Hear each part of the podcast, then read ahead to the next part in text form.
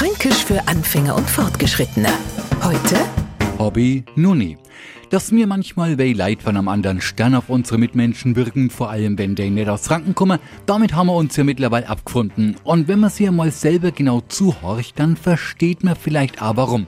Stellen Sie mal vor, Sie werden von einem Auswärtigen gefragt, sag mal, hast du das oder das schon erledigt? Und Sie sagen, Hobby Nuni. So, und jetzt schauerst du sie die Fragezeichen auf seiner Stirn. Oh, Hobby Nuni. Entweder denkt er sie, habe ich dich jetzt nach deinem Hobby gefragt, oder vom Stamm der Hobby Nuni habe ich ja noch nie was gehört. So, und damit hätte sie die Antwort auch schon selber geben. Hobby Nuni habe ich noch nicht. Fränkisch für Anfänger und Fortgeschrittene.